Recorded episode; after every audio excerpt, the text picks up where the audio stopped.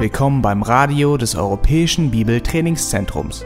Unser Anliegen ist, dass der folgende Vortrag Sie zum Dienst für unseren Herrn Jesus Christus ermutigt. Die folgende Botschaft von Pastor John MacArthur ist für die deutschen Zuhörer von Dieter Borchmann adaptiert worden. Diese Botschaft wird mit der Genehmigung von Grace to You im EBDC Radio gesendet.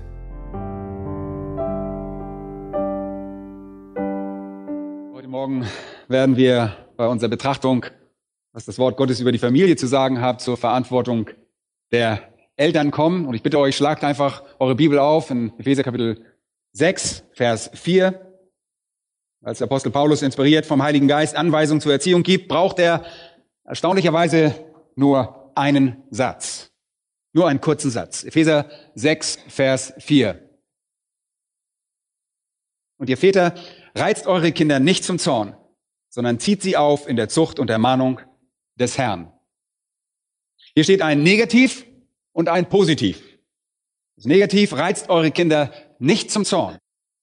Was offensichtlich bedeutet, ihr sollt sie liebevoll behandeln und sie auf eine Weise behandeln, die eure Liebe für sie bekräftigt, damit sie euch nicht feindselig gegenüber werden. Und das Positiv zieht sie auf in der Zucht und Ermahnung im Herrn. Und was ist Kindererziehung? Einfach gesagt, eure Kinder so zu lieben, dass sie nicht wütend auf euch sind und sie so zu erziehen, dass sie den Herrn kennen. Man könnte denken, es gäbe ein ganzes Buch über Kindererziehung oder ein ganzes Kapitel zumindest darüber, aber es ist nur ein einziger Vers, weil die Aufgabe so klar umrissen ist. Und die Anweisung, reizt eure Kinder nicht zum Zorn, muss verstanden werden und wir werden das versuchen, in dieser und in der nächsten Woche ein bisschen mehr noch zu verstehen. Und die Anweisung zieht sie auf in der Zucht und Ermahnung des Herrn, muss ebenfalls verstanden werden. Und auch hier werden wir versuchen, einige Teile davon zu verstehen. Aber ist es nicht wirklich wunderbar, dass die ganze Verantwortung sich auf eine einzige Aussage reduzieren lässt? Ich finde das klasse. Trotz der Einfachheit dieser Anweisung scheint mir, dass Eltern heutzutage irgendwie dennoch Angst vor dieser Aufgabe haben. Sie empfinden die Zeit, in der wir leben, die Probleme, mit denen sie konfrontiert sind, als eine riesige Herausforderung. Und manche Eltern betrachten die Erziehung als eine furchteinflößende Herausforderung und Verantwortung. In einem gewissen Sinne ist das auch eine ernste und anspruchsvolle Aufgabe, aber nicht aus Gründen, die die meisten Menschen vermuten. Wenn ihr Menschen einfach zum Thema Kinder befragen würdet, würden sie euch antworten, dass sie einen gewissen Widerwillen verspüren, Kinder zu bekommen, weil das irgendwie sehr teuer ist. Man braucht ein größeres Haus, man braucht ein größeres Auto, vielleicht sogar zwei Autos, je nachdem, wie groß die Familie ist. Man braucht viel mehr zusätzliche Kleidung und Nahrung. Man muss eine zusätzliche Krankenversicherung abschließen und man muss das Studium der Kinder bezahlen. Wir würden vielleicht sagen, dass Kinder auch viel Zeit beanspruchen. Und wenn jemand persönliche Ziele oder Wünsche oder Pläne hat, geraten diese Interessen im Vergleich zu den Bedürfnissen der Kinder ins Hintertreffen. Und sie stellen sehr hohe Anforderungen. Und auch wenn wir denken, dass die Anforderungen nur im Kleinkindalter besonders hoch sind, stellen wir fest, wenn unsere Kinder älter werden, dass die Anforderungen und Bedürfnisse nicht weniger werden, sondern eher komplexer und aufwendiger. Manche Menschen würden sagen, Kindererziehung ist eine Herausforderung, weil wir uns so sehr auf die Aktivitäten der Kinder konzentrieren müssen. Und dazu sind einige nicht bereit. Mit anderen Worten gibt es so viele Dinge, an denen sie beteiligt sein wollen, dass sie ihre Zeit und Energie darauf verwenden müssen, endlos Chauffeur für sie zu spielen, um all ihre Bedürfnisse zu füllen und je mehr Kinder man hat, umso mehr Aufgaben und desto komplizierter wird es und umso mehr Zeit nimmt es auch äh, in Anspruch. Und das sind in der Tat die oberflächlichen Dinge, die eine gewisse Herausforderung bei der Kindererziehung darstellen. Das müssen wir zugeben. Der wahre Grund aber dafür, dass Kindererziehung so schwierig ist, liegt woanders. Liegt auf zwei Ebenen. Und diese Ebenen oder Bereiche müssen wir verstehen, wenn wir unsere Kinder so lieben wollen, dass sie nicht zornig auf uns sind, sondern unsere Liebe viel mehr erwidern. Und wenn wir sie in der Zucht und Ermahnung des Herrn aufziehen wollen, sind es auf zwei Ebenen, auf denen wir arbeiten müssen. Und wenn wir das tun wollen, müssen wir verstehen, dass die Schwierigkeiten auf diesen zwei Ebenen sich abspielen und angesiedelt sind, auf diesen zwei, in diesen zwei Bereichen. Und wir können sie, und ihr habt das auf euren Zetteln, auf eine externe und auf eine interne Ebene reduzieren. Extern bedeutet dabei einfach der Druck seitens der Gesellschaft und der Kultur, der uns umgibt.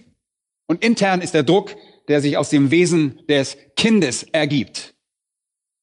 Kindererziehung ist nicht schwierig, weil sie teuer ist. Sie ist nicht schwierig, weil sie zeitaufwendig ist. Und sie ist nicht schwierig, weil sie euch in euren persönlichen Plänen ablenkt.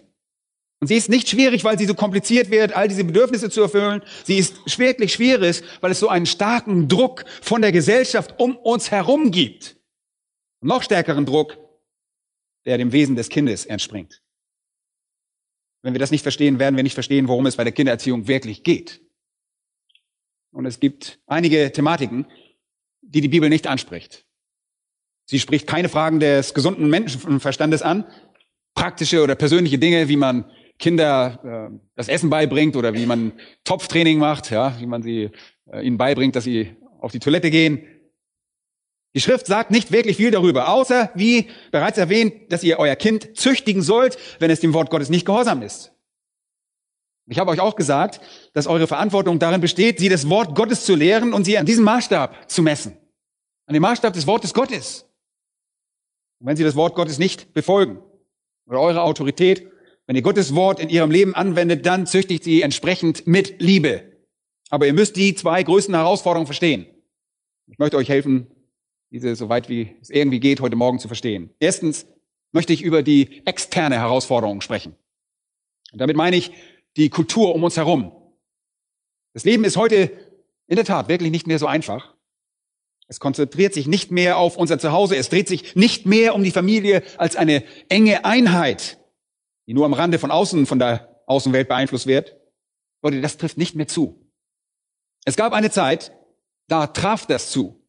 Es gab eine Zeit, wenn jemand, der auf einem Bauernhof zum Beispiel aufwuchs, im Grunde genommen sein ganzes Leben dort verbrachte. Man frühstückte, im Rahmen der Familie ging wahrscheinlich in eine kleine Dorfschule und wurde dort unterrichtet von irgendwelchen Lehrern, die aus dem Dorf waren. Man ging wieder nach Hause, arbeitete auf dem Hof, saß abends im Haus und wurde im Prinzip durch diese Familienbeziehung im Leben unterwiesen. Und dieses Heim, dieses Zuhause unterlag nur geringfügigen Einflüssen von der Außenwelt. Und das, ihr Lieben, traf lange Zeit zu. Selbst Familien, die in mehr städtischen Gebieten lebten, kam der Einfluss immer noch primär von ihrem Zuhause und ihrer Familie. Eltern, Gemeinden und Schulen hatten gemeinsame Maßstäbe für die Erziehung und für die Aufzucht von Kindern haben sie die festgelegt.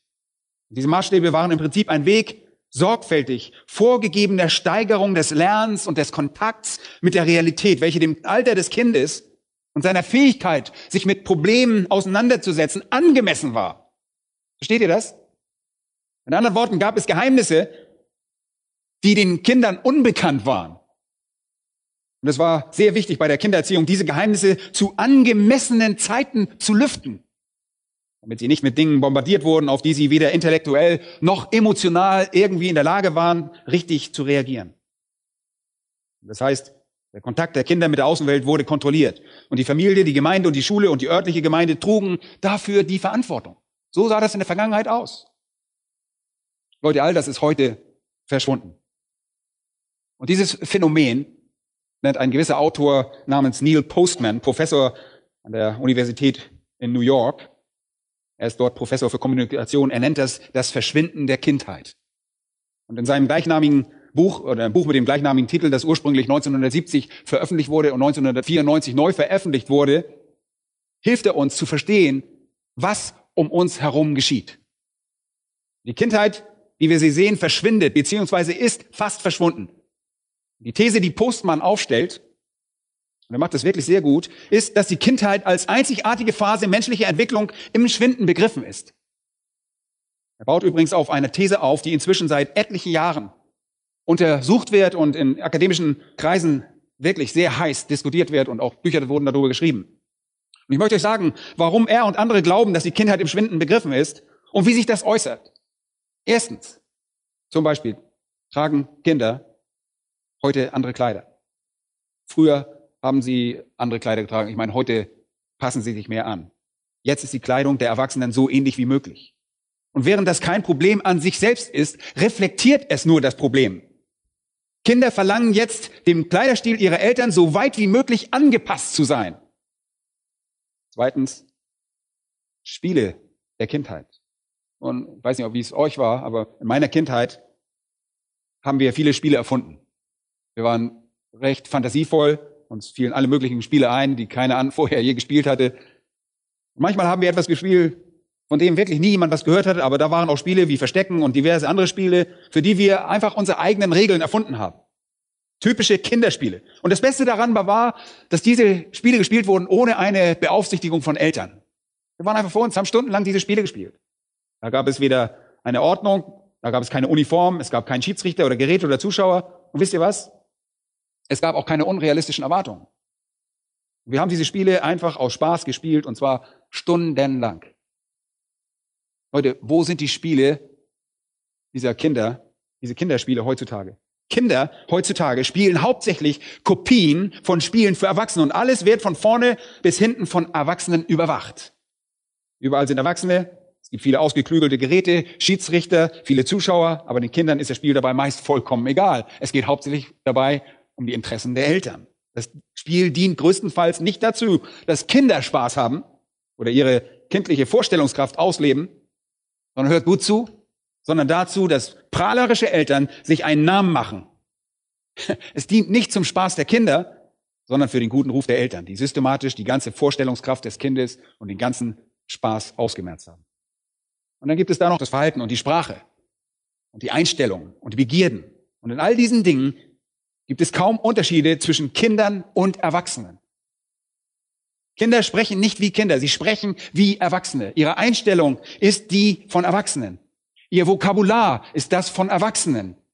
Heutzutage fordern viele Leute gleiche Rechte für Kinder, weil sie im Grunde genommen kleine, leichtgewichtige Erwachsene sind. In der Vergangenheit waren wir davon überzeugt, dass Kinder geschützt werden müssen. Sie mussten durch eine Reihe von aufeinander folgenden Entwicklungsstufen in ihren Klassen herangebildet werden. Was man in diesen Klassen lernte, waren all jene Kategorien, die im Einklang mit den Fähigkeiten des Kindes auf der jeweiligen Entwicklungsstufe des Kindes festgelegt und darauf zugeschnitten waren. Die Informationen, die ihr erhalten habt, waren sorgfältig für euch als Kind aufbereitet. In vorgegebenen Maßen dosiert, während das Kind zu einem unabhängigen Individuum wurde. Um es mit den Worten von Neil Postman zu sagen, Zitat, die Bewahrung der Kindheit hängt von den Grundsätzen kontrollierter Information und sequentiellen Lernens ab. Zitat Ende. Diese Weise war ein Kind wirklich ein Kind, weil Kinder nur bestimmte Dinge wussten. Und es gab Geheimnisse im Leben, die ein Kind noch nicht kannte. Das hielt an, bis eine große Erfindung auf die Bildfläche kam, und das ist die Elektronik. Vor diesem Zeitpunkt konnten Eltern und Lehrer entscheiden, was die Kinder hörten und sahen und sich anschauten, zu welchem Zeitpunkt in ihrer Entwicklung sie es hörten oder anschauten. Aber dann kam die Elektronik und damit auch die Medien. Und das erste Mal in der Geschichte der Menschheit gab es diese Überflutung mit Medien. Und aufgrund der Elektronik wurden Druckereien errichtet und Bücher und Zeitschriften. Es gab zwar schon vorher Druckereien, aber in einem großen Maße Bücher, Zeitschriften traten in Erscheinung, dann gab es auf einmal Radio, dann kamen Schaltplatten, dann gab es auf einmal Audio- und Videokassetten, CDs und DVDs, MP3s und das Internet. Kameras, Reklametafeln, Kinos und insbesondere das Fernsehen. Und all das in Form moderner Medien, die direkt durch die Elektronik hervorgerufen wurden. Heutzutage können wir um uns ein Leben ohne diese Elektronik überhaupt nicht mehr vorstellen. Aber wozu führt das? Das führt zu Kindern, die all diesen Dingen in einem unkontrollierten Maße ausgesetzt sind. Und sie werden allem zu sehr ausgesetzt, ohne Rücksicht auf irgendwelche Pläne oder Abfolgen. Plötzlich können eure Kinder zu Hause nicht mehr nur das erfahren, was ihr ihnen sagt oder was ihre Lehrer ihnen sagen. Sie können den Fernseher oder den Computer einschalten und jederzeit auf jedem Niveau mit Informationen zu jedem beliebigen Thema bombardiert werden. Heutzutage personifizieren Computer und das Internet für jeden, der Zugriff darauf hat, das Beste und das Schlimmste der Welt. Und die ganze Sequenz des Bildungssystems, die ganze Hierarchie des Bildungssystems ist unter der Last der bewegten Bilder zusammengebrochen, völlig kollabiert. Fernsehen und Computer sind in ihrer Zugänglichkeit undifferenziert. Das bedeutet, das Fernsehen und das Internet unterscheidet nicht zwischen Kindern und Erwachsenen. Und zunächst hat das Fernsehen auch einen gewaltigen Einfluss auf Kinder. Und es ist mehr geworden als nur der elektronische Babysitter. Vielleicht überrascht es euch, wenn ihr erfahrt, dass Tausende von Kindern in unserem Land an jedem Abend des Jahres zwischen 23 Uhr und 1 Uhr morgens vor der Glotze sitzen. Gesagt, das kann nicht sein. Doch, die Statistiken belegen das. Und das ist die Zeit, wo die meisten Fernsehsendungen für Erwachsene ausgestrahlt werden. Neil Postman sagte, wir könnten schlussfolgern, dass das Fernsehen die Grenze zwischen Kindheit und Erwachsenenalter auf drei Weisen untergräbt, die alle mit seiner undifferenzierten Zugänglichkeit zu tun haben. Erstens, weil es keine Anweisung erfordert, um seine Form zu verstehen. Das heißt, es ist sehr leicht, man drückt einfach eine Taste und schaut es sich an. Zweitens, weil es keine komplizierten Anforderungen an den Verstand oder das Verhalten stellt. Und drittens, weil es sein Publikum nicht aufspaltet. Großmann sagt, das Fernsehen birgt keine Geheimnisse. Deshalb kann es etwas wie eine Kindheit nicht geben. Und ihr wisst, das trifft natürlich auf das Internet noch mehr zu. Die Kindheit dreht sich um Geheimnisse, darum bestimmte Dinge nicht zu wissen. Unschuld ist das Niveau der Ahnungslosigkeit, das wir für ein Kind festsetzen.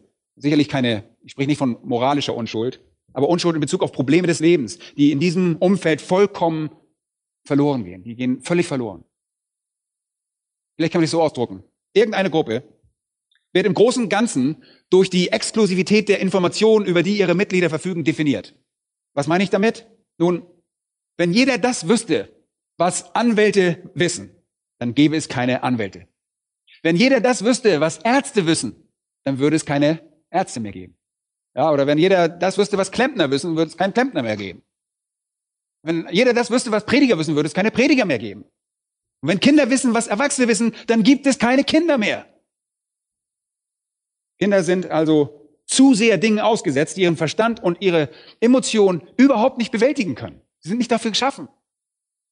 Demzufolge werden sie zu gewaltigen Versuchen gedrängt, die sie nicht in der Lage sind zu bewältigen. Und unter dem Ansturm dieser korrupten Welt mit ihren falschen Vorstellungen, ihren falschen Begierden, ihren falschen Worten, Taten und Einstellungen können Kinder für Eltern und für die ganze Gesellschaft zu riesigen Problemen werden.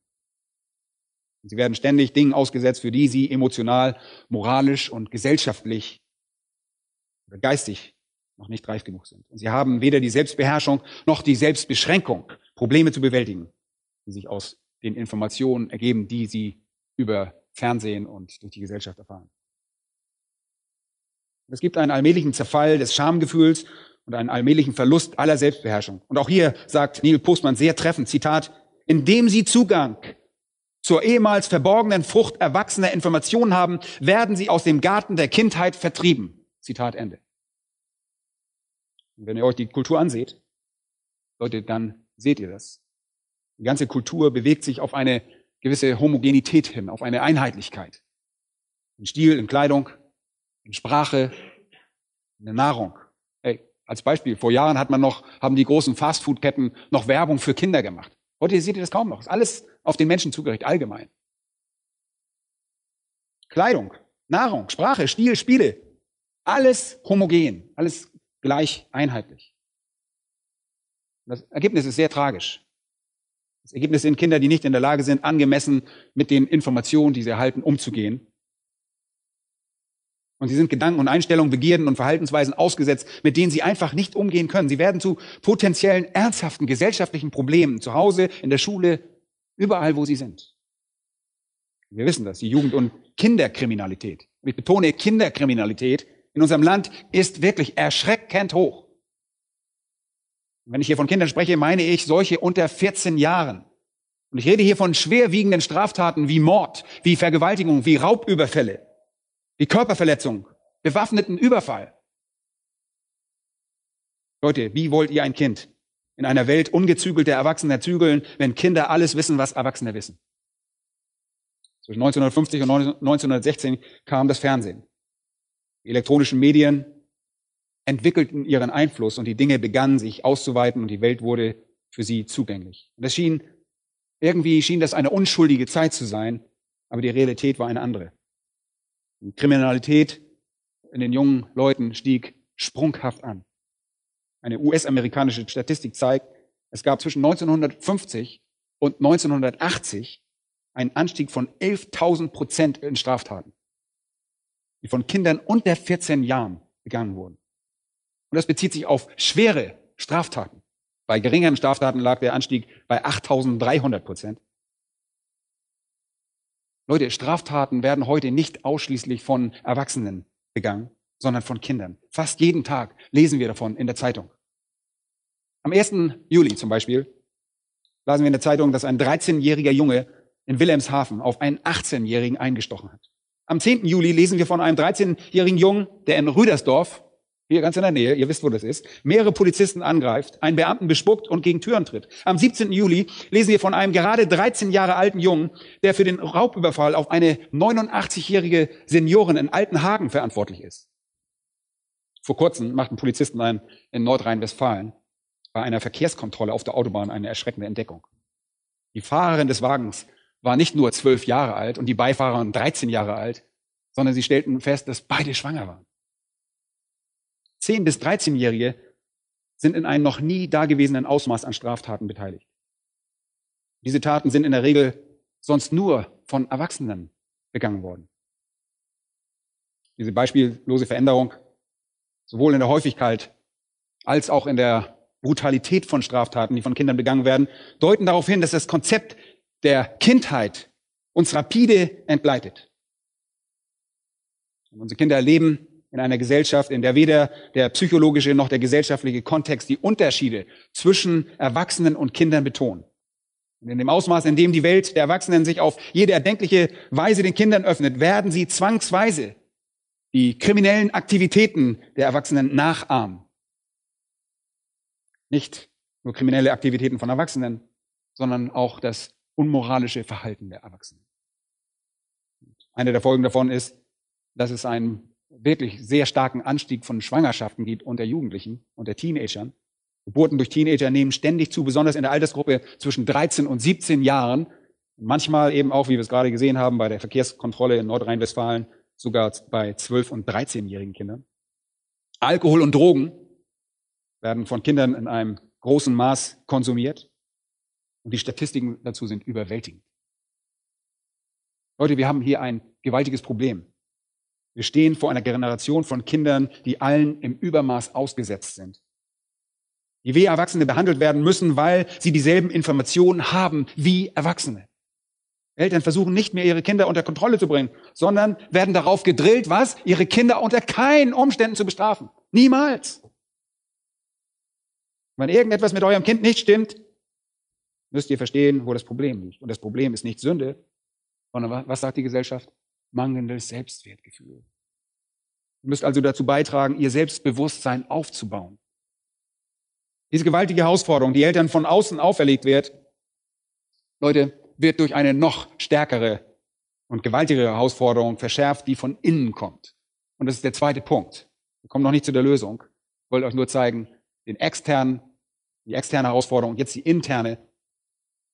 Was meinen wir damit? Nun, Kinder mögen ignorant sein, wenn sie auf die Welt kommen, sie mögen naiv sein, sie mögen unerfahren und süß sein, aber Leute, sie sind nicht unschuldig in Bezug auf Böses. Und die einfachste Art, das auszudrücken, wäre vielleicht zu sagen, dass der Samen jeder bekannten Sünde tief im Herzen eines jeden Kindes gepflanzt ist. Der Samen jeder bekannten Sünde ist tief im Herzen eines jeden Kindes eingepflanzt. Und hört gut zu, das ist sehr wichtig. Die Wahrheit lautet nicht, dass unsere Kinder vielleicht verkorkst werden, wenn irgendetwas nicht so läuft, wie es sollte. Unsere Kinder werden nicht verkorkst, wenn sie auf die Welt kommen. Es ist nicht so, dass unsere Kinder geistlich und moralisch vom rechten Weg abkommen könnten, wenn die Dinge nicht nach unseren Wünschen laufen, sondern vielmehr so, und hört gut zu, dass die Veranlagung geistlich und moralisch auf Abwege zu geraten, zu sündigen, in ihrem Inneren verwurzelt ist. Und diese Veranlagung ist es, was sie treibt. Sie kommen nicht auf die Welt und streben nach Gott und seiner Gerechtigkeit. Sie kommen auf die Welt und streben, wonach? Ihre eigenen Begierden und ihre sündhaften Begierden zu erfüllen. Alles, was für die tragische Ernte erforderlich ist, ist einfach, dass man es Kindern gestattet, ihren schlimmsten Begierden Ausdruck zu verleihen. Wir reden von Mördern und Dieben, dann gibt es ständig Berichte über sie im Fernsehen.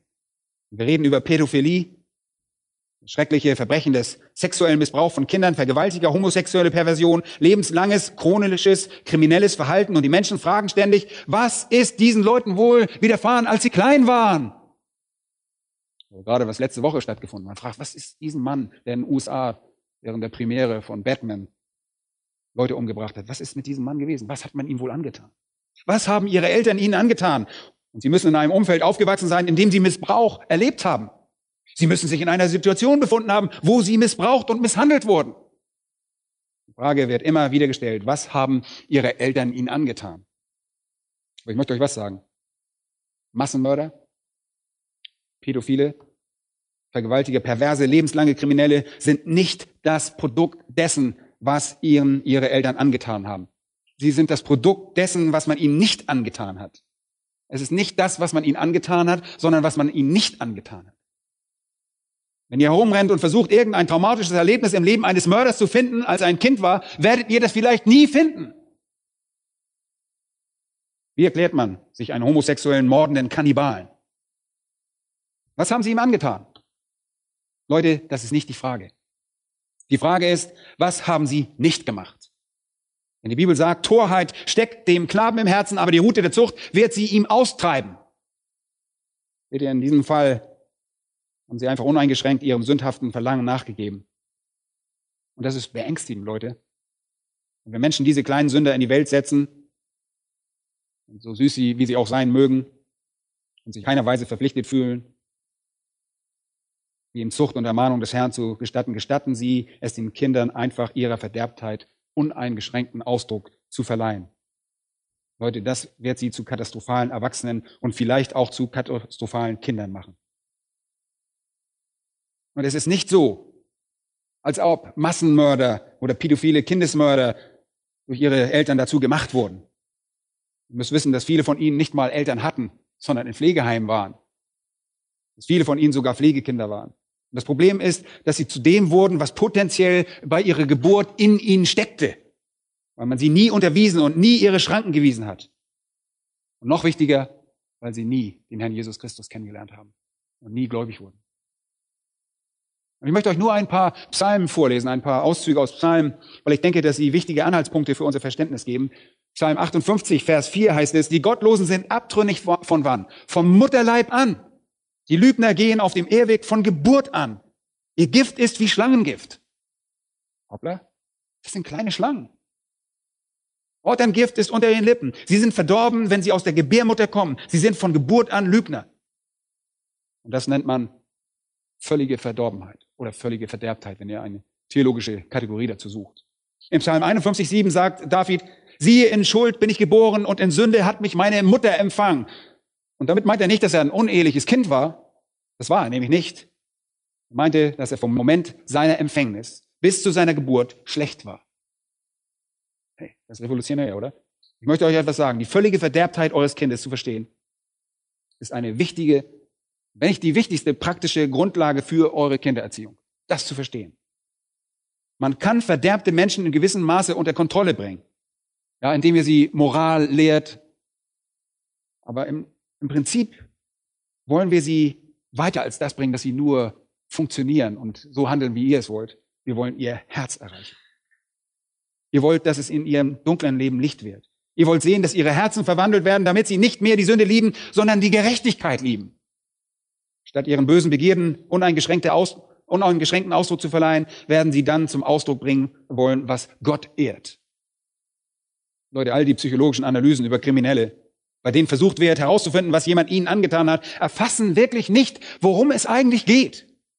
Es geht nicht darum, was ihnen angetan wurde, sondern darum, was jemand nicht getan hat. Leute, niemand hat sich mit ihnen auseinandergesetzt. Niemand hat sie mit ihrer Bosheit konfrontiert. Niemand hat ihnen den göttlichen Maßstab gezeigt. Niemand hat sie liebevoll gezüchtigt und zur Einhaltung des göttlichen Maßstabs angehalten. Vor allen Dingen hat niemand sie zur Kenntnis Gottes durch Jesus Christus geführt damit sie eine übernatürliche Kraft gehabt hätten, die sie im Zaum hält. Leute, in praktischer Hinsicht ist es völlig eigentlich relativ unbedeutend, was ihr mit euren Kindern tut, welchen Plan ihr für sie aufstellt oder was auch immer. Darum geht es hier nicht. Hier geht es darum, dass ihr euren gefallenen, sündhaften Kindern zur verwandelnden Gnade Jesu Christi führt. Darum geht es. Ich weiß, dass das, dass ihr diesen Gedanken hast, aber Gott hat uns keine heiligen Engel gegeben, die wir mit Sandhandschuhen anfassen sollen, damit sie nicht auf Abwege geraten. Leute, eure Kinder sind keine heiligen kleinen Engel, die mit Sandhandschuhen angefasst werden sollen. Leute, sie müssen so angefasst werden, wie Gott es sagt. Und wenn ihr damit Probleme habt, erkennt ihr einfach an, dass eure Kinder eine Mini-Ausgabe von euch selbst sind. Leute, stellt euch nur vor, ihr produziert nichts anderes als das, was ihr selber seid. Und die Welt erkennt diese Katastrophe manchmal sogar. Die Welt sagt, was sollen wir tun? Und wir haben dieses enorme Problem mit den Kindern. Sie sind außer Kontrolle. Und was machen sie? Ja, zum einen, das haben wir letztes Mal gehört, geben sie ihnen Ritalin. Sie sind zornig. Meine Güte, wir haben eine zornige Generation. Hört euch nur mal ihre Musik an und ihre Filme. Schaut euch die an. Rache, Zorn, Brutalität, Feindseligkeit. Und auf wen sind sie am zornigsten? Auf ihre Eltern. Das ist genau die Sache, die hier angesprochen wird in Epheser. Auf ihre Eltern, die sie frustriert haben. Genau die Sache, die Eltern laut Epheser 6, Vers 4 nicht tun sollen, die sie bitter und zornig gemacht hat. Nun, was wird die Welt tun? Nun, alle Psychologen sind zusammengekommen und haben eine Lösung entwickelt und das ist eine Lösung, die direkt aus der Hölle kommt. Die Lösung ist mangelndes Selbstwertgefühl. Nun, vom wirtschaftlichen Standpunkt aus betrachtet funktioniert das wunderbar. Ja? Die Menschen werden immer kommen und sich gerne anhören, dass ihr in Wirklichkeit ganz tolle Leute seid und dass ihr sie immer wieder unterstützt. Boah, die Leute verdienen viel Geld dabei. Auch die Pharmaindustrie verdient sehr gut dabei. Und sie sagen, das Problem liegt darin begründet, dass ihr keine echte Selbstachtung habt. Ihr seid nicht stolz auf euch. Sie müssen sich selbst als gute, großmütige, wunderbare Menschen erkennen. Sie müssen sich selbst lieben. Also nimmt man all diese jungen Leute und sagt, ihr müsst euch nur selbst lieben. Ihr müsst euch so lieben, wie ihr seid. Und ihr müsst euch so akzeptieren, wie ihr seid. Und ihr müsst euch in eurer Haut einfach wohlfühlen. Und wisst ihr was? Damit facht ihr nur das Feuer einfach noch weiter an. Denn alles, was sie bereits wollen, ist, ihren eigenen Willen und ihren eigenen Willen durchzusetzen. Stimmt's? damit facht ihr das nur weiter an. Ihr unterstützt das. Und ihr sagt ihnen einfach, dass dieses Verhalten gerechtfertigt ist. Ist das die Lösung? Leute, das Problem ist nicht, dass sie mehr Selbstachtung brauchen, sondern mehr Selbstbeherrschung. Wenn ihr Selbstbeherrschung habt, werdet ihr euch beherrschen und nicht außer Kontrolle sein. Dennoch sagen Psychologen uns überall, wir müssen ihr Selbstwertgefühl steigern, ihnen helfen, sich in ihrer Haut wohlzufühlen. Passt ja in unsere Wohlfühlgesellschaft. Alles Wellness. Wellness der Seele. In einer Elternzeitschrift konnte man zum Beispiel lesen, wir müssen mit uns selbst zufrieden sein, bevor wir fähig sind, unseren Kindern wirklich etwas zu geben. Oh, die Eltern müssen also erstmal selbst an ihrem eigenen Stolz arbeiten. Und dann heißt es, da ist einer der eingängigsten philosophischen Stilfiguren der Selbstachtungsbewegung Ich-Bezogenheit als Uneigennützigkeit. Das kommt übrigens in der Hymne von der verstorbenen Whitney Houston auf besondere Weise zum Ausdruck. Habt ihr mal diese Hymne gehört? The greatest love of all, die größte Liebe von allen. Und der Text geht in etwa so. Jeder sucht nach einem Helden. Menschen brauchen jemanden, zu dem sie aufschauen können. Ich habe nie jemanden gefunden, der meine Bedürfnisse gestillt hat. Deshalb habe ich gelernt, mich auf mich selbst zu verlassen. Die größte Liebe von allen ist leicht zu erreichen, zu lernen, sich selbst zu lieben. Das ist die größte Liebe von allen. Leute, das ist die Nationalhymne der Selbstachtung von Whitney Houston. Dieser Song hat wirklich doppelten Platin-Status erreicht und wurde wirklich zum zentralen Bestandteil all ihrer Shows, die sie abgehalten hat.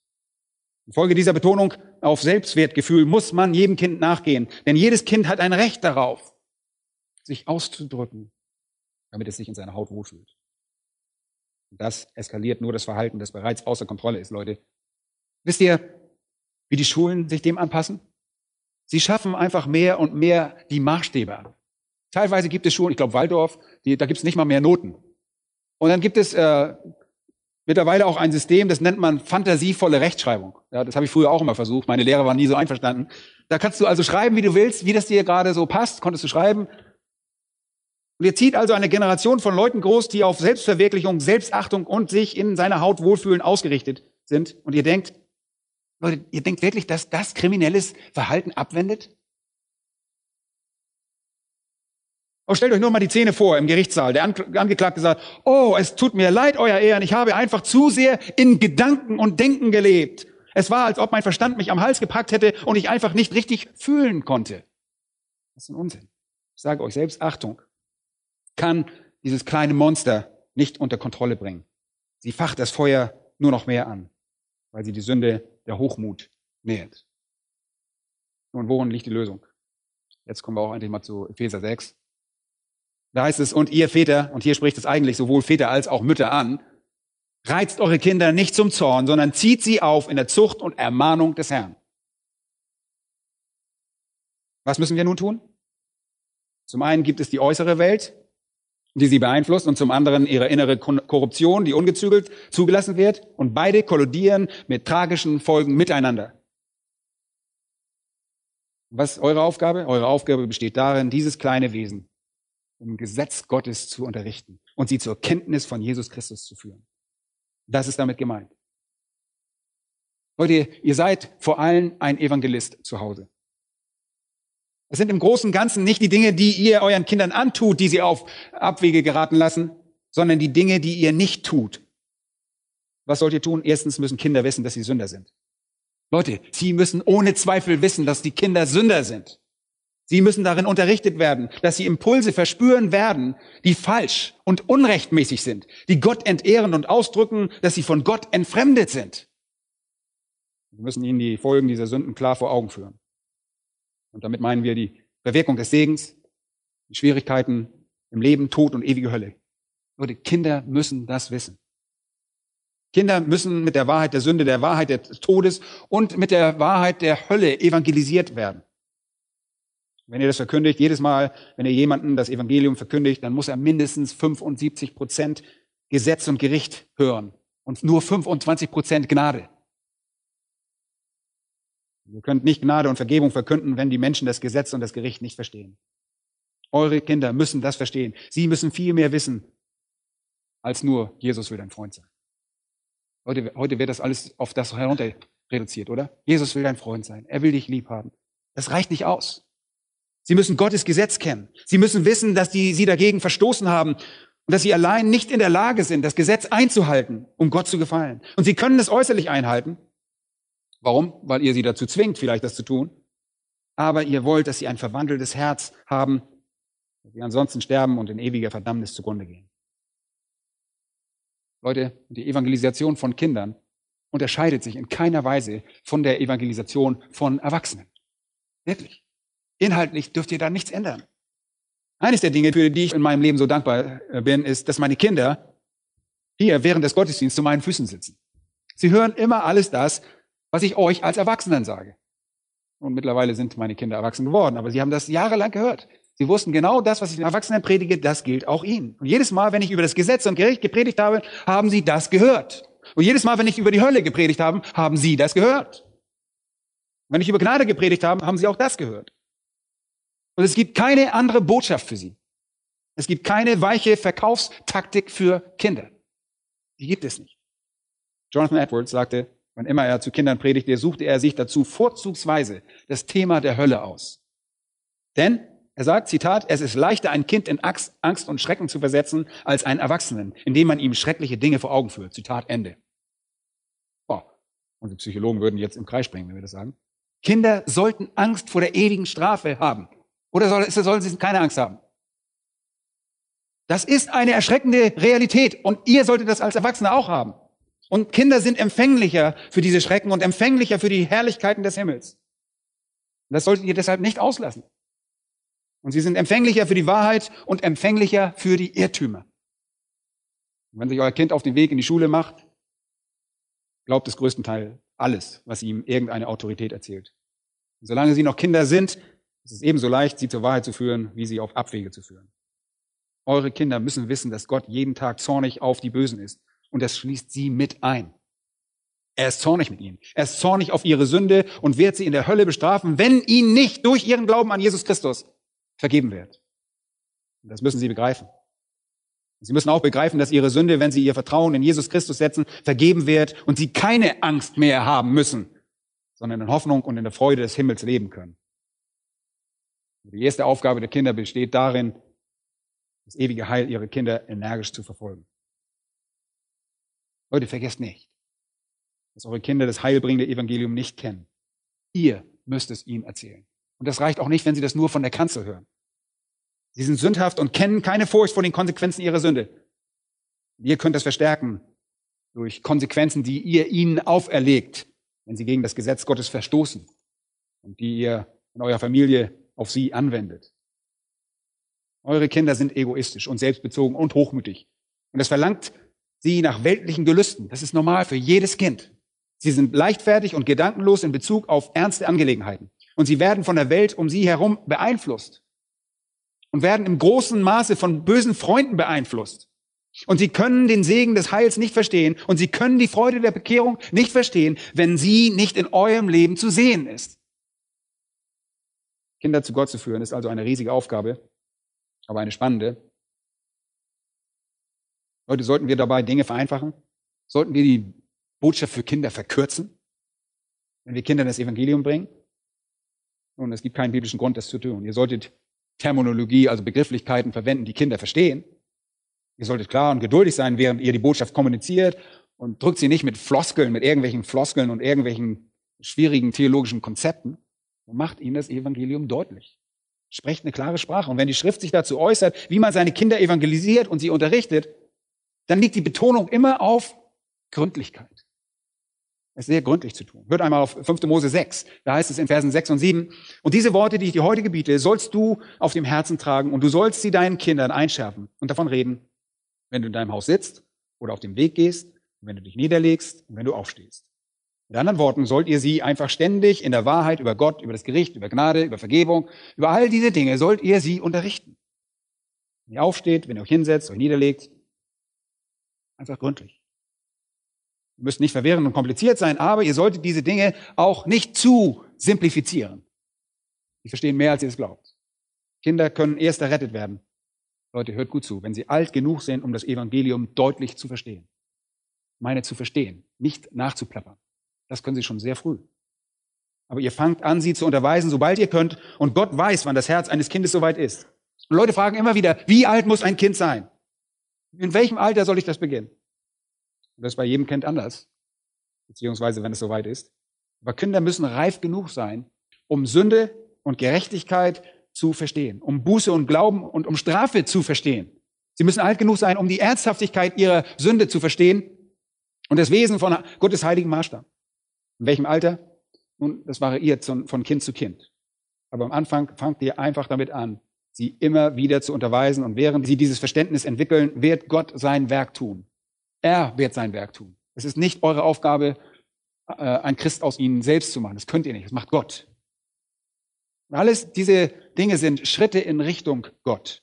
Und jedes Mal, wenn eure Kinder einen Schritt in Richtung Gott tun und sagen, Mama und Papa, ich möchte Jesus in mein Herz einladen, dann bestätigt ihr sie.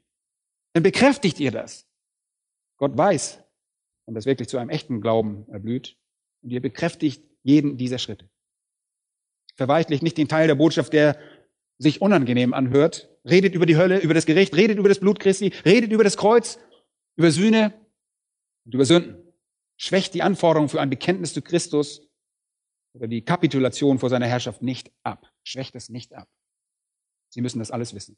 Nun, welche Art von aufeinanderfolgenden Informationen geben wir Ihnen?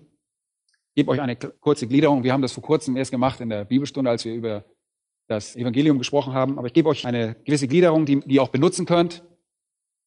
Erstens, lehrt sie Gottes Heiligkeit. Wir fangen bei Gott an. Lehrt sie Gottes Heiligkeit. Lehrt sie Gott zu fürchten, dass Gott ein heiliger Gott ist, der nichts Böses ansehen kann. Dass Gott ohne Sünde ist, ohne Fehler, dass Gott nie etwas Falsches tut, etwas Falsches sagt oder etwas Falsches denkt. Das ist der Grundstein. Gott ist vollkommen heilig. Fangt damit an. Fangt nicht an, Gott liebt dich und will dein Freund sein. Fangt mit dem heiligen Maßstab Gottes an. Denn ich bin der Herr, euer Gott, darum sollt ihr euch heiligen und sollt heilig sein, denn ich bin heilig. 3. Mose 11, 44 bis 45.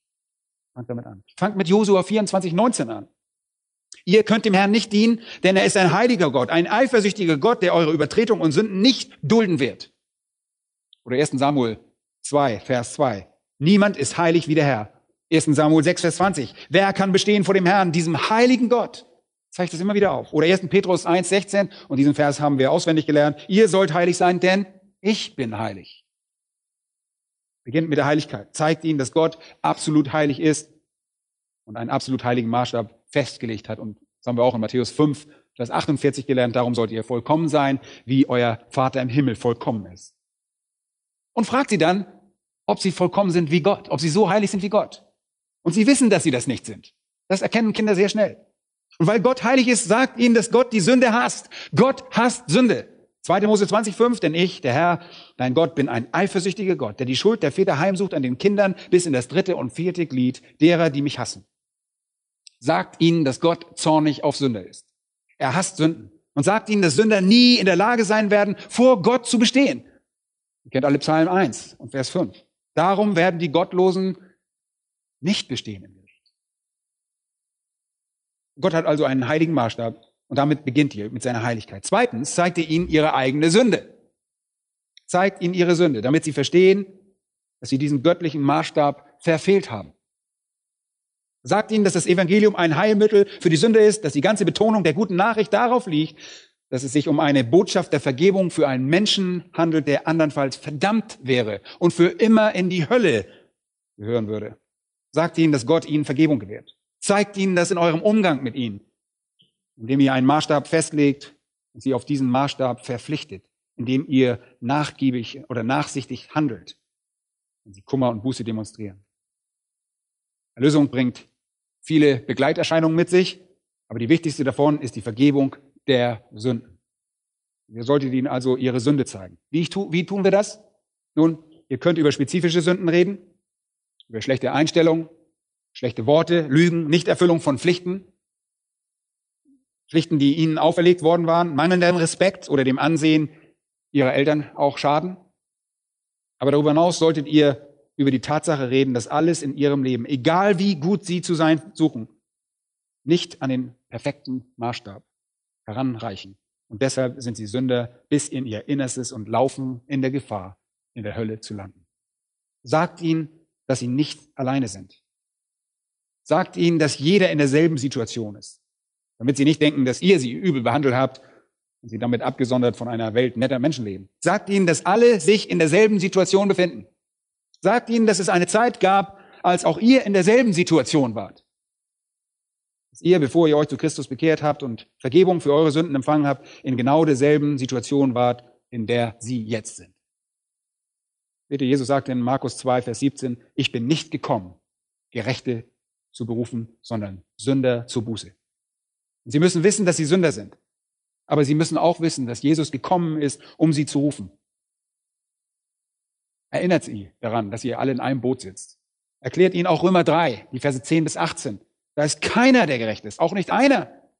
Es ist keiner, der verständig ist, der nach Gott fragt. Und jetzt habt ihr ihnen ihre Sünde aufgezeigt und ihnen gesagt, dass Gott diese Sünde hasst. Ihr habt ihnen gesagt, dass jeder in der selben Situation ist. Jetzt müsst ihr ihnen sagen, dass sie nichts tun können aus sich heraus, um diese Errettung zu verdienen. Und das ist wirklich wichtig. Sagt ihnen, dass sie selber nichts tun können. Sie können nichts tun, um ihre Errettung zu verdienen. Sagt ihnen, dass sie sich in ernster Lage befinden, aus der sie sich alleine nicht erlösen können. Eure Sünden haben Gott gekränkt und ihr könnt euch nicht selbst vergeben. Er muss euch vergeben. Jesaja 60, Vers 5 ist wirklich ein guter Vers. Heißt es, wir sind ja allesamt geworden wie Unreine und alle unsere Gerechtigkeit ist wie ein beflecktes Kleid. Mit anderen Worten, das beste Resultat, das wir selbst hervorbringen können, ist Schmutz, ist Dreck. Zeigt ihn Römer 3, Vers 20. Weil aus Werken des Gesetzes kein Fleisch vor ihm gerechtfertigt werden kann. Das heißt es auch in Galater 6, 2, Vers 16. Mit anderen Worten, sagt ihnen, dass Sünder wie alle anderen Menschen es auch sind, nichts tun können, um ihre Errettung zu verdienen. Sie werden wahrscheinlich sagen, gut, ich werde versuchen, mich zu bessern, ich werde alles geben. Leute, das reicht nicht aus. Erinnert sie daran, dass sie sich in einem hilflosen Zustand befinden. Absolut hilflos. Sie können sich nicht selbst helfen. Leute, das ist der Punkt, an den ihr sie bringen wollt. Sich Gottes heiligen Maßstabs bewusst, ihrer Sünde bewusst und hilflos als Sünder vor einem heiligen Gott zu sehen. Und der dritte wichtige Punkt, nachdem ihr ihnen Gottes Heiligkeit erzählt habt und ihnen die Sünde gezeigt habt, ist, sie in Christus Jesus zu unterweisen. Und darin, was er getan hat, sie in Christus und seinem Werk zu unterweisen. Und das ist ganz offensichtlich. Erzählt ihnen einfach die gute Nachricht. Erzählt ihnen die Geschichte von Jesus. Und ich meine nicht nur die Geschichten seiner Wunder und so, sondern erzählt ihnen von dem zentralen Ereignis, dass Jesus Christus gestorben ist Sagt ihnen, dass Jesus der ewige Gott ist. Sagt ihnen, dass er Herr über alle ist. Erzählt ihnen von Offenbarung 17, Vers 14, dass er der Herr der Herren und der König aller Könige ist. Erzählt ihnen von Philippa 2, Kapitel 2, 9 bis 11, dass Gott ihn über alle Maßen erhöht und ihm einen Namen verliehen hat, der über alle Namen ist, den Namen Jesus. Und dass bei diesem Namen jedes Knie sich beugen sollte und alle Zungen bekennen, dass Jesus Christus der Herr ist. Zur Ehre Gottes des Vaters, heißt es dort. Erzählt ihnen von Apostelgeschichte 10, Vers 36, wo es heißt, dass er Herr über alle ist. Und sagt ihnen, dass dieser ewige Gott der Herr über alle ist. Mensch wurde. Und dann zeigt ihnen Philippa Kapitel 2 die Verse 6 bis 7. Das wird da beschrieben. Sagt ihnen, dass er auf die Welt kam, um Menschengestalt anzunehmen. Sagt ihnen, dass er ein reines, dass er ein absolut sündloses Leben geführt hat. Hebräer 4, Vers 15, einer, der in allen versucht worden ist, doch ohne Sünde. 1. Petrus 2, 22, äh, er hat keine Gesünde getan, es ist auch kein Betrug in seinem Mund gefunden worden. Oder 1. Johannes 3, Vers 5, in ihm ist keine Sünde. Sagt ihnen, dass der ewige Gott, der Herr über alle ist, Mensch wurde und absolut sündlos war. Sagt ihn dann, dass er zum Opfer für unsere Sünden wurde. Nun, wie macht man das? Im 2. Korinther 5, 21. Sehr deutlich. Denn er hat den, der von keiner Sünde wusste, für uns zur Sünde gemacht, damit wir in ihm Gerechtigkeit Gottes würden. Zur Gerechtigkeit impliziert. Sagt ihnen, dass Jesus zum Opfer für uns wurde. Dass er Gottes Zorn auf sich genommen hat. Erklärt ihnen diese Konzepte. Das ist nicht zu schwer für Kinder. Sie können das verstehen. Sagt ihnen, dass er sein Blut vergossen hat und als Sühneopfer für unsere Sünden starb und dass sein Tod am Kreuz Sündern einen ewigen Weg, einen Weg zur Errettung eröffnete. Sagt ihnen all das. Erklärt ihnen, dass er starb, weil er unsere Sünde auf sich geladen hat. Und dann erzählt er ihnen von der Auferstehung. Erzählt ihnen, dass er um unserer Übertretung willen dahingegeben wurde und um unserer Rechtfertigung willen auferweckt wurde. Römer 4, Vers 25. Sagt ihnen, dass er aus dem Grab kam. Das ist so wichtig, um zu zeigen, dass er tatsächlich die Macht hatte, Sünden zu vergeben. Dass er den Tod, Satan und die Sünde besiegte. Leute, erzählt ihnen die Geschichte von Jesus. Und viertens, erzählt ihnen, was Gott von ihnen als Reaktion erwartet. Erzählt ihnen, was Gott als Reaktion erwartet. Und was ist das? Kurz gesagt, Buß, fertiger Glaube und Nachfolge. Buße zu tun und Jesus als Herrn und Erretter zu vertrauen. Erzählt ihnen von Apostelgeschichte 17, Vers 30. Da heißt es, jetzt aber gebietet Gott allen Menschen überall Buße zu tun. Tut Buße und bekehrt euch zu Gott, heißt es in Apostelgeschichte 26, 20. Sagt ihnen, sie sollen sich von ihrer Sünde abwenden und Gott bitten, ihnen durch Jesus Christus zu vergeben. Und sagt ihnen, sie sollen auf Jesus vertrauen ihm glauben, dass er für sie gestorben ist und er wird sie retten. Apostelgeschichte 16, Vers 31 heißt es, glaube an den Herrn Jesus Christus, so wirst du gerettet werden. Haltet sie dazu an, ihr Vertrauen in Christus zu setzen. Macht das immer wieder. Das ist nicht nur einmal eine Sache, wo ihr dann ein Übergabegebet mit ihnen sprecht, sondern setzt es immer, bis diese Wahrheiten in dem kleinen Herz dieses Kindes einsinken. Und ihr fragt immer noch, wie früh soll ich damit beginnen? Früh, sehr früh. Wir werden positiv reagieren, wenn es in einem sehr liebevollen Umfeld geschieht. Hat einfach immer weiter fort, das zu tun. Nur Gott weiß, wann das zu ihrem Glauben, zu wirklich errettenden Glauben wird. Kinder zur Errettung zu führen, ist nichts anderes, als Erwachsene zur Errettung zu führen. Das ist nichts anderes. Dasselbe Evangelium, aber das Herz von Kindern, Leute, hat einen Vorteil. Es ist sanfter, es ist begieriger, es ist empfänglicher, weil es nicht angefüllt und vollgestopft ist mit diesem jahrelangen Egoismus, Weltlichkeit und kultivierten Begierden. Leute, was für ein Privileg ist es, Kindern das Evangelium zu bringen und sie zu Christus zu führen. Hier ist ein Brief eines Vaters, und damit höre ich auf, aus dem 19. Jahrhundert an seine Kinder. Meine lieben Kinder, nie habe ich einen wahrhaft feierlicheren und interessanteren Moment erlebt als den, in dem mein erstgeborenes Kind in meine Arme gelegt wurde und ich das Gefühl hatte, ein Vater zu sein. In diesem Moment entstand eine neue Freude in meinem Herz, die seither jeden Tag stärker geworden ist. Ich habe gern Himmel geschaut und über mein Baby die Fürbitte Abrahams für seinen Sohn gesprochen. Ach, dass Ismael vor dir lieben möchte. Ich erkannte in diesem hilflosen kleinen Wesen, das so spät in unsere Welt gekommen war, ein Geschöpf, das für die Ewigkeit geboren wurde und das, wenn die Sonne erlischt, entweder im Himmel schweben oder in der Hölle sinken würde. Ich kehrte in mein Kämmerchen zurück zur privaten Anbetung und widmete das Kind feierlich dem Gott, der mir dieses kostbare Leben geschenkt hatte. Und ich betete aufrichtig, dass er, egal welches Schicksal ihn auf dieser Welt ereilen würde, Teilhaber der wahrhaftigen Herrlichkeit und ein Mitbürger der Heiligen in ewiger Herrlichkeit sein würde. Der Vater fährt fort. In den Tagen eurer Kindheit habe ich euch zusammen mit eurer Mutter beobachtet. Mit all der Zärtlichkeit elterlicher Liebe. Wir haben euch angelächelt, als ihr geschlafen habt.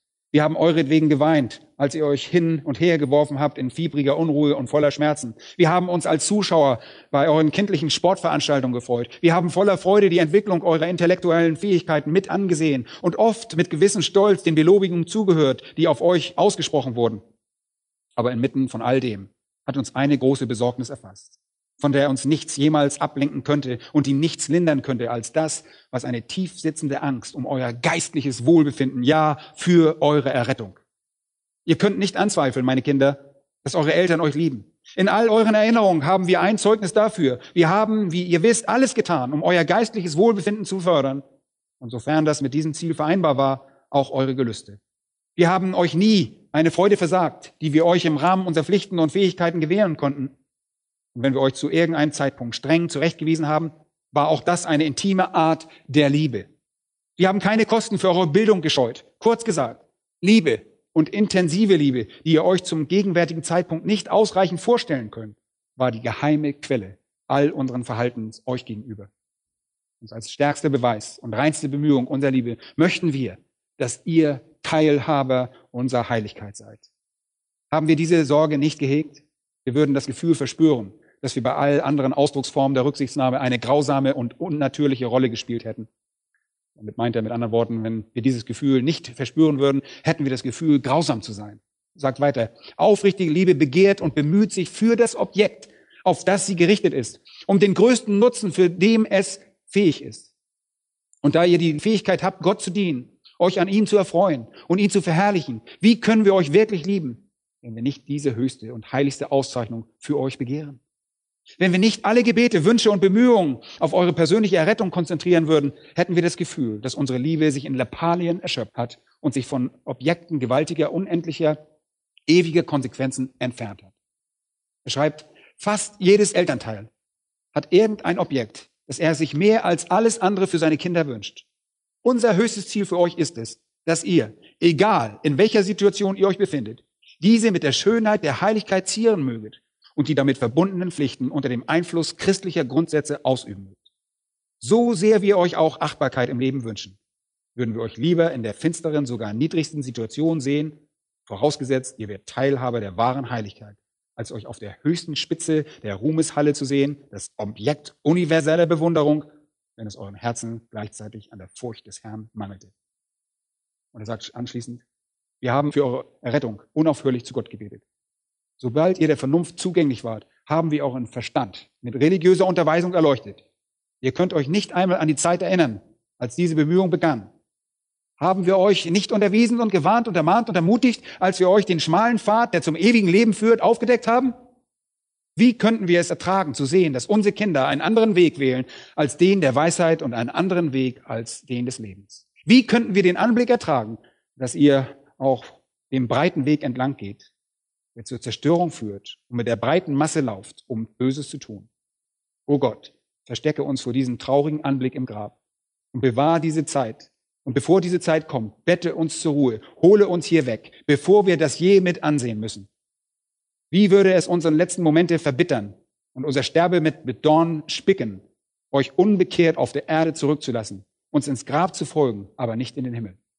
Oder sofern ihr vor uns sterben solltet, wie könnten wir an diesem schrecklichen, Beobachtungsposten stehen, ohne einen Funken Hoffnung zur Aufmunterung unseres tief unglücklichen Geistes. Wie könnten wir diesen schrecklichen Gedanken ertragen, dass ihr im nächsten Moment, nachdem ihr unserer gütigen Liebe entschwunden wart, Qualen erleiden würdet, die kein Ende und keine Milderung sehen?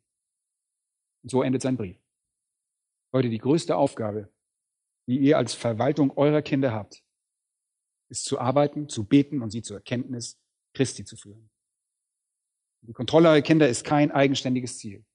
Leute, nur Kinder zu kontrollieren ist nicht das eigenständige Ziel. Vielmehr geht es darum, sie zu Christus zu führen. Und dann wird der Heilige Geist sie im Inneren verwandeln und das wird den Druck der Welt und den Antrieb durch die Verderbtheit neutralisieren. Bei der Errettung werden sie durch das Geist des Werk unter Kontrolle gebracht, durch, Werk, durch das Werk des Heiligen Geistes. Lasst uns beten.